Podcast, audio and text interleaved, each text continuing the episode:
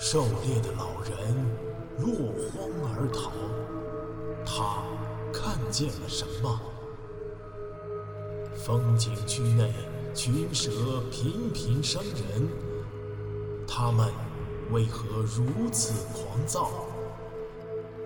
装备精良的科考队出现在这里，又是为何而来？神秘的大自然到底在向我们隐瞒什么？武夷山惊心动魄七十二小时，带你感受一场逼近死亡的旅程。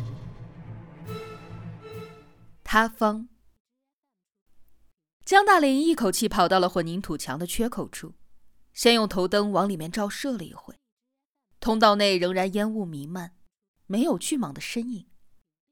他迅速的钻进了通道，一边小心的往前巡视，一边扬声大叫：“Hello，Hello！” 这是他会说的为数不多的几个英语单词之一了。他的喊叫立刻有了回应：“Help me！” 一个外国人的惊恐低叫从洞内传来。江大林冲了过去，刚拐过弯道，就看见了那个高个的外国人狼狈的紧贴着岩壁，动弹不得，因为走廊被弓蟒粗长的躯干给占据了。怀特是迫不得已才出来的。自打进了石屋之后。等了半天也没有看见王东进来，他开始坐立不安，怀疑是否他们已经丧生了巨蟒口中，怀疑这一间石屋是否能够挡住巨蟒。恐慌中，他灵机一动，效仿两个土著青年，把门洞用十几个水泥袋牢牢的堵死了。这一项工作消耗了不少的体力，但却使他安心了许多。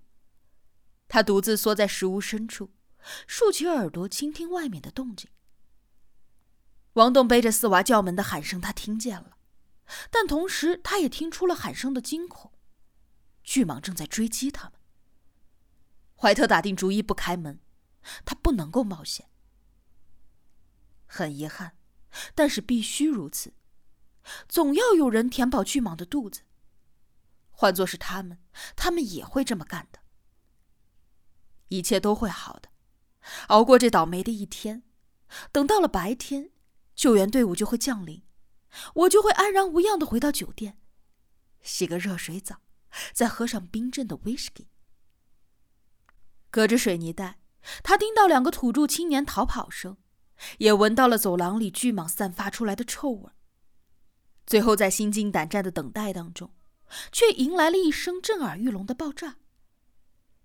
一股黄色的火药烟雾从水泥袋的缝隙里涌入，他被呛得大声咳嗽，接着听到了山体发出的嘎吱声响。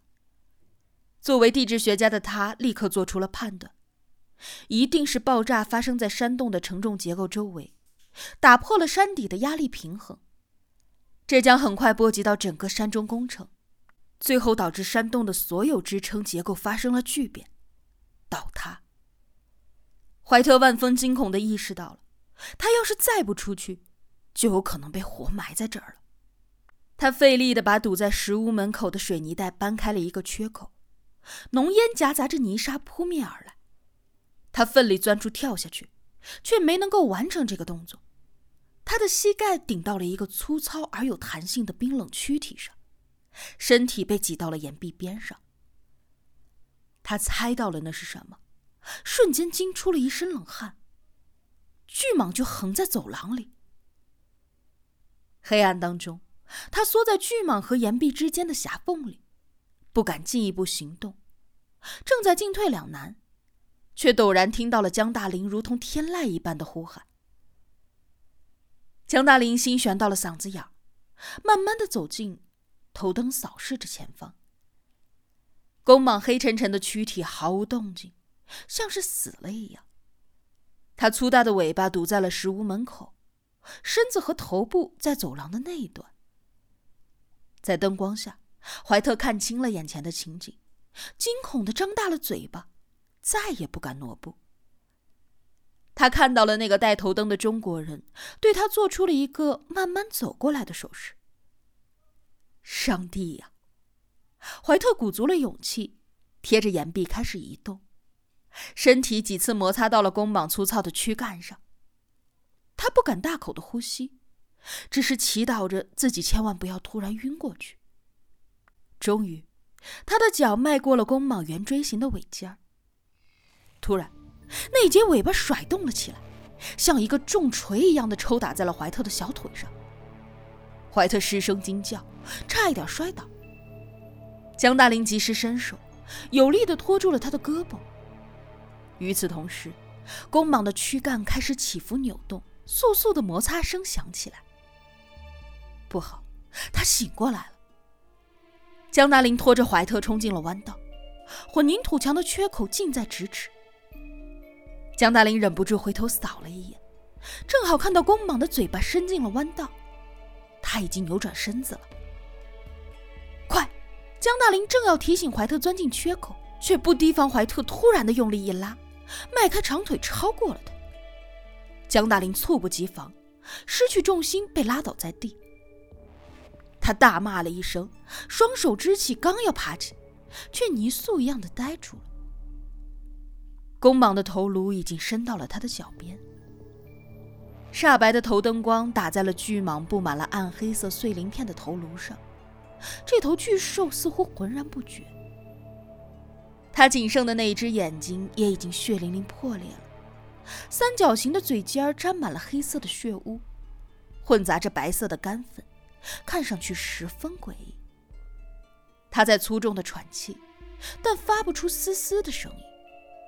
他的长舌头断了，只冒出血淋淋的一短截。他瞎了，他受了重伤，他活不长了。江大林盯着这个垂死的怪物，心中充满了胜利的喜悦，浑然不觉自己命悬一线。我终于打败你了！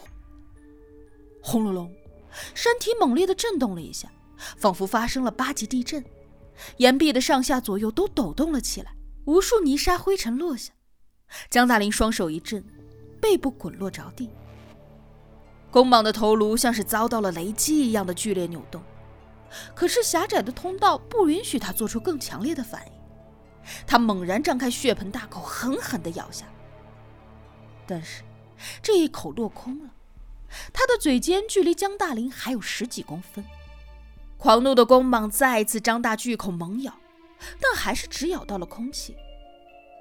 江大林被他的奇异举动惊呆了，随即明白过来：山洞塌方了，他留在后面的身体被压住了，他动不了了。弓蟒遭到了一连串的打击，已经陷入了癫狂的状态。他两只眼睛都瞎了，什么都看不见，用来分辨气味的舌头断了。躯体也被坍塌的岩石给压住了。此刻，他只是凭借本能向造成这一切的敌人展开报复。江大林飞快地爬起身，倒退了几步，离开了弓膀的头颅。接着，他听到了一声惨叫，是那个外国人的惨叫。江大林看见怀特倒在了混凝土墙的缺口处，腿上血肉模糊，一块坍塌的石块扎扎实实地砸中了他的脚。骨断筋折，他的脚踝扭曲成了可怕的角度。你他娘的自作自受！江大林恨恨地骂了一声，跨过了他的身体，钻出了缺口。救救我！怀特抱着脚打滚，疼得疯狂乱叫，眼睛变得通红。